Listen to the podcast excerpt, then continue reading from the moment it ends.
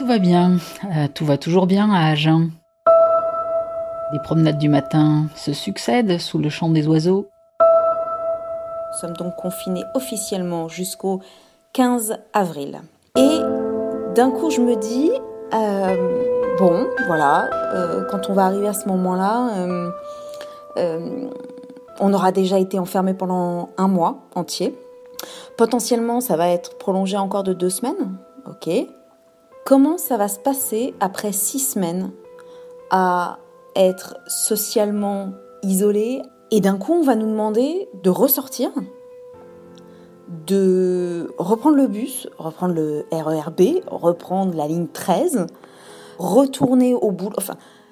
Je pense qu'on n'a pas bien saisi le choc émotionnel, euh, physique même, psychique que va être le retour à la vie aux autres. J'ai pas trop de nouvelles de Nanou. Euh, elle a des problèmes avec son téléphone, donc je peux pas l'appeler en fait. Donc j'envoie des messages, mais euh, mais du coup euh, on parle pas en direct. Mais au moins je sais qu'elle a récupéré Mémé, que Mémé n'est plus à la maison de rééducation. Apparemment tout va bien. Et puis comme elles sont à la campagne dans le sud et tout, genre vraiment éloignées, euh, de, de grandes villes et tout, bah, enfin, c'est pas qu'il y a moins de risques, mais c'est plus d'air frais, d'air pur, et puis il y a moins de risques de croiser des gens. Donc euh, c'est un peu plus sûr. Moi, j'ai surtout décidé qu'aujourd'hui, eh ben, c'était le premier jour.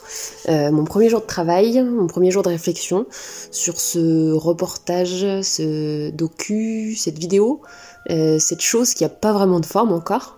En tout cas, ça a commencé il y a un mois par une pièce de théâtre que je suis allée voir euh, à Nîmes, qui s'appelle L'Enquête, et du coup autour de, laquelle j'ai décidé euh, eh ben, de produire quelque chose. J'ai vu le, comédien plusieurs fois, et notamment la, veille du début du confinement, et il m'a donné ben, plein de matières sur laquelle je pouvais commencer, euh, à travailler.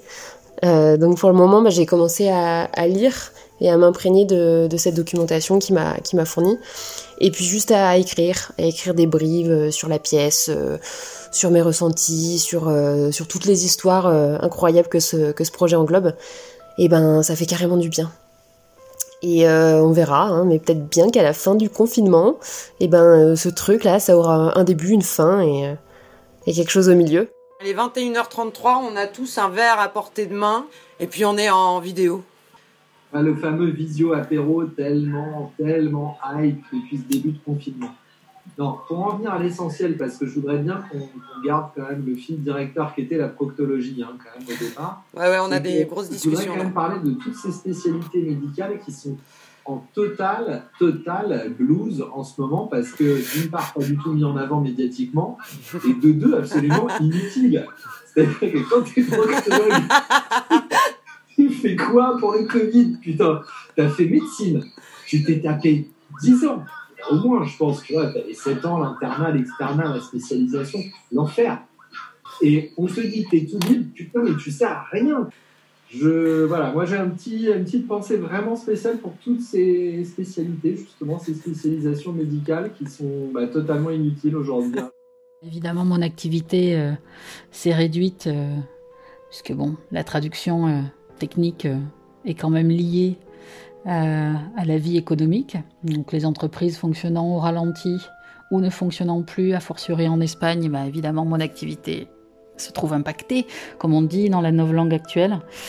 Euh, et bah du coup, euh, j'en profite pour prendre des cours de technique de base de cuisine. Comme ça, je pourrais jouer à faire maïté pour de vrai. Hmm, fameux, hein? Je viens de découvrir la chanson de Paradis et de Benchetrit. Ça s'appelle Merci pour tout, la vache. Ah mais non, mais en fait, les soignants, ils n'ont pas besoin que vous leur envoyiez de la tendresse, en fait. Non, mais c'est atroce. Euh, non, alors là, je, je vote non, mais je vote non, je vote non. Mais c'est moche chez eux, en plus mais la chanson est nièvre, ils sont moches, tout est moche, c'est gnangnan, c'est cucu, ça sert à rien quoi. Mais au secours, les soignants, ils ont pas besoin de ça, surtout pas besoin de ça, putain. Les soignants, ils ont besoin de, de sous, ils ont besoin d'être bien payés, ils ont besoin d'être revalorisés, ils ont besoin d'hôpitaux, ils ont besoin d'un hôpital public qui fonctionne, putain. Bah non, pas merci pour tout, euh, Vanessa. Pas merci pour tout, euh, Samuel non plus.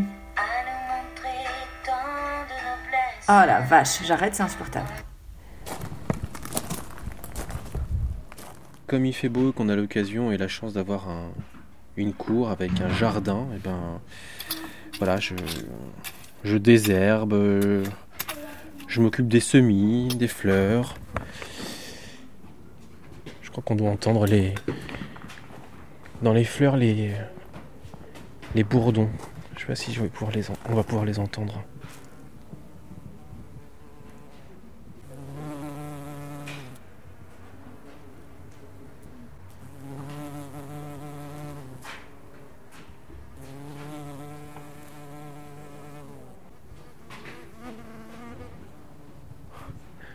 C'est la fête des insectes.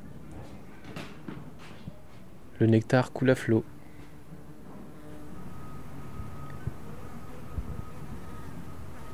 N'y a pas de Covid-19 pour les abeilles, les bourdons, les papillons, les mouches, même pour les corneilles.